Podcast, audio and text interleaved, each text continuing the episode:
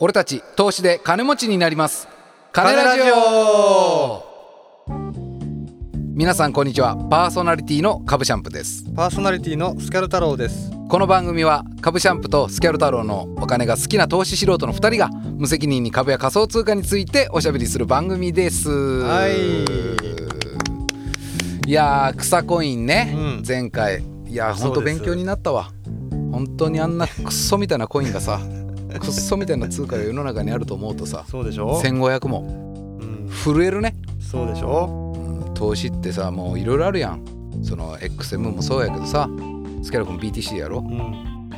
僕株もそうやしゴールド原油小麦粉。で仮想通貨1000 1500うん。草草コイン草コイン1500 1500むちゃくちゃあるやんなんで何をねまあ投資したらいいのかとはねね。いろいろ皆さん悩むと思うんですけども、はい。まあ、自分に合った投資のパターンを見つけるのが一番いいですよと、うん。素人が言うてます。はい。はい、はいはい。でまあそんなまあいろんな投資のパターンはあるけども今日はねちょっとねあの今までは危ない話ばっかりやったと思う。うん。草コインとかさうん。XM とかさそうじゃないでちょっと安定的な長期投資について少しね僕調べてきました。お長期投資。そう。いいですか？今日はちょっとそういう長期投資の話をさせてもらって、はい。そう。今日のトークテーマはねイデコです。ああいいでこ知ってる？最近よく耳にはするんですよ。本当、ん。いやただぼ僕もね始めようかと思ってるんですよ、あら。うん、なんでえただ何？いやただそのどういったものかっていうのは全く分からんし。イデコがね、うん。いや分からんやろ。ん。投資素人やから。イデコなんてなんかって。うん僕もほとんど分かってない。でもちゃんと安心してください。ネットで調べました。お。もうちゃんと今回もネットで調べてきてます さすが。うん、それでね僕もねイデコをちょっと始めてみようかなと思ってるんでね今日は皆さんに、えーイデコのねそのイデコとは何なんだと。うん。イデコは一体どういうものなんだということをちょっとお伝えできたらね薄い知識で伝えますよ。いいですか？はい。伝えていきますよじゃあね。どうやらねネットでね調べる限りねイデコってのはねはい。株とかで積み立てる年金みたいな感じ。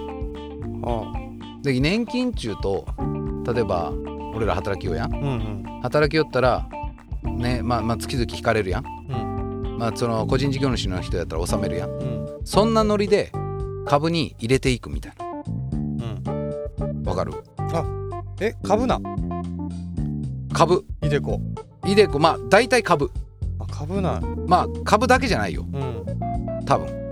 まあなんでちょっと一個ずつ見ていこうと思うんやけど、うんうんうん。まずイデコっつうのがこれまずネットに書いてある情報で言うよ、イデコは資産形成を後押しする国の制度でありはい。ベースとなる公的年金に上乗せする私的私的ね私的年金制度です。つうのがイデコらしいです。は全くわけわからないわからんね俺もこの時点では全くわからうん。んこれ多分ね要はその年金とは別に個人で株とか負債に積み立てて投資しとこうみたいな感じなの。うんでそれを60歳まで積み立てて年金とプラスでそっちももらおうやみたいなのがどうやらイデコっぽい。うん。でしかもその一括でもらうかん。年金ってほら月々そうやね。振り込まれるやん、うんその年金みたいに分割でもらうかも選択できるみたいなよね。へえだけど要は年金とは別に自分で年金作っとこうや株とかでみたいなうん。感じなのがイデコって感じ。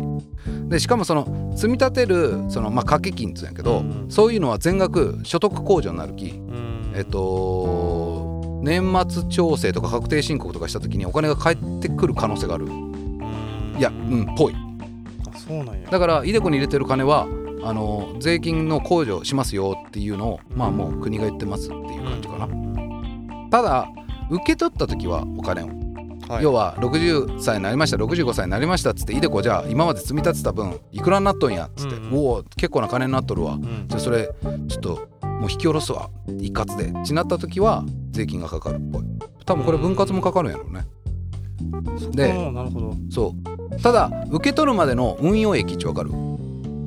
なんか運用益。えっ、と例えば俺がイデコにずっとごさ2万ずつ入れてますと。はい。だから年間で言うと24万入ってるわけよ。うんうん。でそれ運用してくれよわけさ。うん俺積み立てよき。うん誰かが誰かすごい人が 運営してくれよと思うよね、んでその運営した時例えば24万円やったのが30万に儲かったとするやんはいはい。それはえっとねあの税金がかからんっぽい。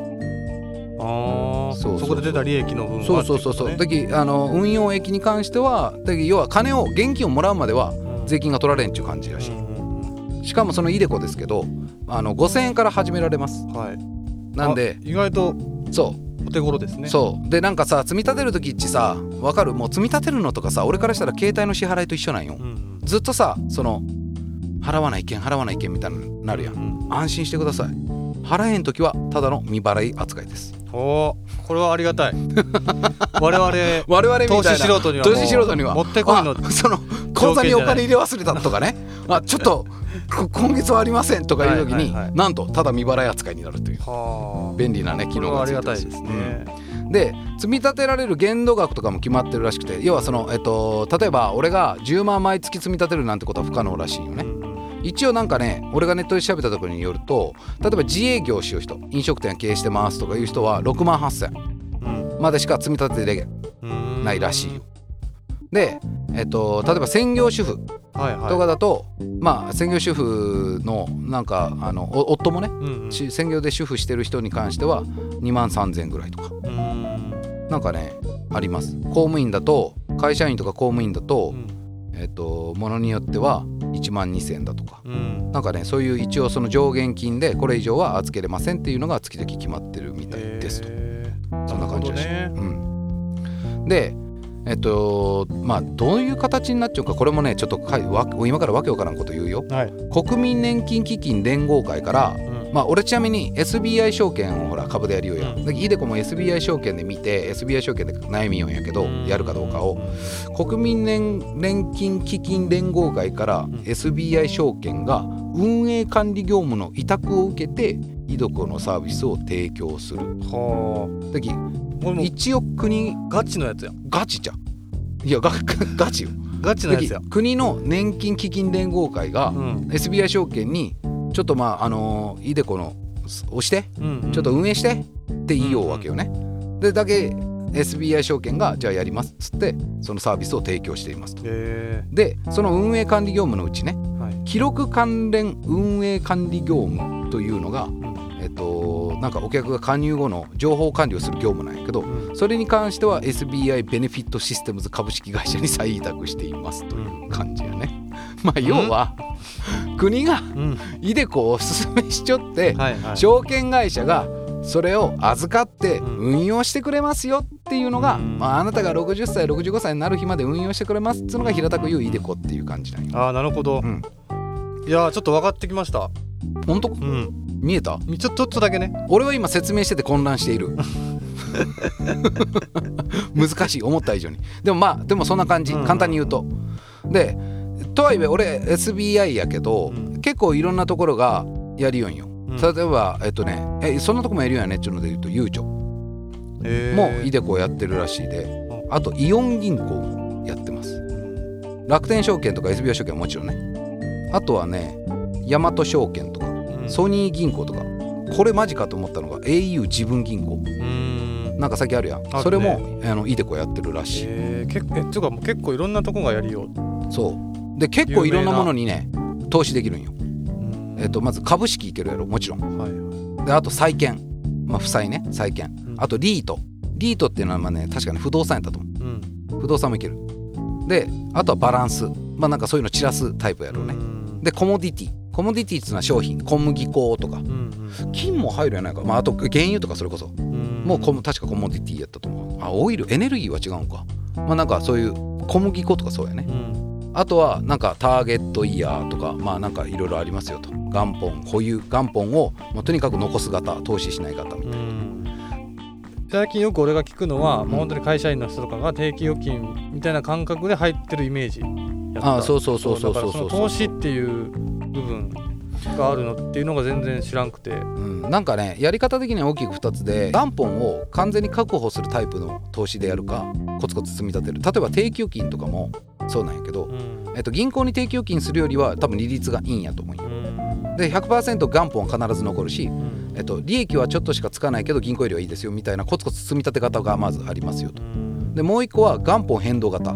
これはもう要は投資ね。うん。投資しておき減ることはあるけどうん。増える時はもう今持ってる金よりも60歳になった時めっちゃ増えてますよみたいな。うん。で基本的にはい一応増えるとされている、うんなんでなんかそういったいろんなバリエーションというんやけどなんかいろんな組み方をある程度イデコに申し込んだ時に決めることができますよみたな。ないるほど。ちなみにね株式とか債券っていうのもうん。国内だけじゃないんよ、あそうなんや。うん。株式もねまず日本はいけるやろ？はい。国内株式、でそれ以外に先進国っていうのにうもん。株けれる。例えばアメリカとかイギリス。うん。あとは新興国。うん。例えばえっ、ともう今中国とか違うんじゃないかな。中国も一応新興国の部類には入っちゃうけど、うん。まあ、あとはブラジルとかロシア。そういった新興国の株とか、うん。えっと、債券要は負債とかにもはい。一応投資を組むことができますっていう意味でイデコはすごいらしいですね。すごい。うん、まあ今日まあちょっと駆け足ながらさ、ん。イデコのこといろいろ話したけど、はい。まあ、結局その日までマジでこのお金は使えません結局一個デメリットとしては60歳まで65歳とかぐらいまでずっとそのお金って引き下ろせんのよ基本的に。うん。要は年金やからうん。扱いが。だからその定期預金をねもう老後までやろうと思ってる人とかはいいけど、うん。なんか言う言うなんか考えたら絶対俺たち引き下ろすよね。引き下ろすやろうねイデコう。ん。ちょっとほら焼かれたりとかしたらさ。あそうよね。うん。やめちょこ。イデコするの。え？イデコやめん1000は今いろいろ説明しよって。うん。途中難しすぎてよくわからんくなったし、うん。ちゅうか60歳になるまで引き下ろせんのやんち思ったら。うん。なんかする意味ないいなと思って生きちょうかおかなし。え何やった今までの？いやそのいやいやいやいや イデコがうん。何なのかっていうことはほら俺たち投資素人やきさ。うん。イデコって何ですかって聞かれた時にやっぱそれっぽく答えれない意見や。ん、うん。そういった意味ではやっぱ基礎知識をやりちょくべきなんや。うん。けど俺もやろうと思ったよ。今日話すまでは。うん。だからいくらから入れようかなと思ってそれこそ名前も変えとったもんイデコの申し込みに。けど今スキャル君と話して思った、はいはやめちょくわ。い向いてね何やった今までの？え いや向いてねえ。向いてねうん、絶対引き下ろしたくなるもん。電話するもん、だって今までうん、いろんなほらなコモディティとかさ、うん。俺もすごいなんかあすごいな株じゃんみたいなうん、風に。思ってくれた？お思っとったよ。ありがとう、ついうん、30秒ぐらいまでいや俺も話してて思ってた、うん。たくさん調べたなと思った。でもうん、うん、結局せんの千向いてねえ 俺はイデコに向いてね。え まあそれだけでも分かっただけでもよかったからね。ね。今日やってみて。う、ん。うん、まあ長期投資は大事やけどイデコに長期投資するってことは60歳から逆に言うと60歳65歳になるまでそのお金は引き下ろしませんよという覚悟がないとちょっとあの他のやつやった方がいいかもねみたいな。その他のやつ今度調べてくるわ。長期投資。あのイデコはせんけどうん。他の長期投資どんなんがあるか。コとなんか似たような名前なかったっけ？積み立て NISA あそうだ。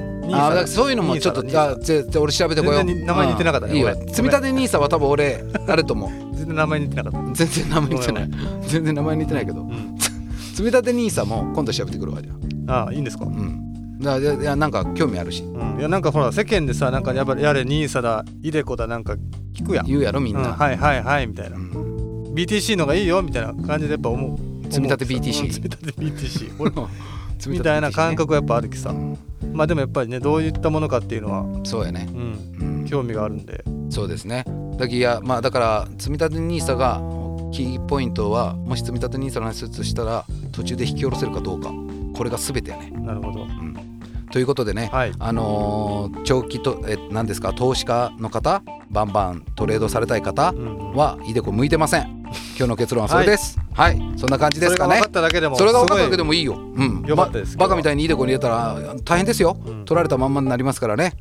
ずーっと未払い金がたまるみたいなね感じになりますんで。はい。そんな感じですかね。はい。はい、俺たち投資で金持ちになります金ラジオは毎週水曜日東京証券取引所の全場終わり朝11時半にお送りしております。また番組に対するご意見やご感想もお待ちしております。金ラジオ2020 at gmail.com までメールをお送りください、えー今日もお聞きくださいましてどうもありがとうございまありがとうしたございました。はい。それでは次回の金ラジオもお楽しみに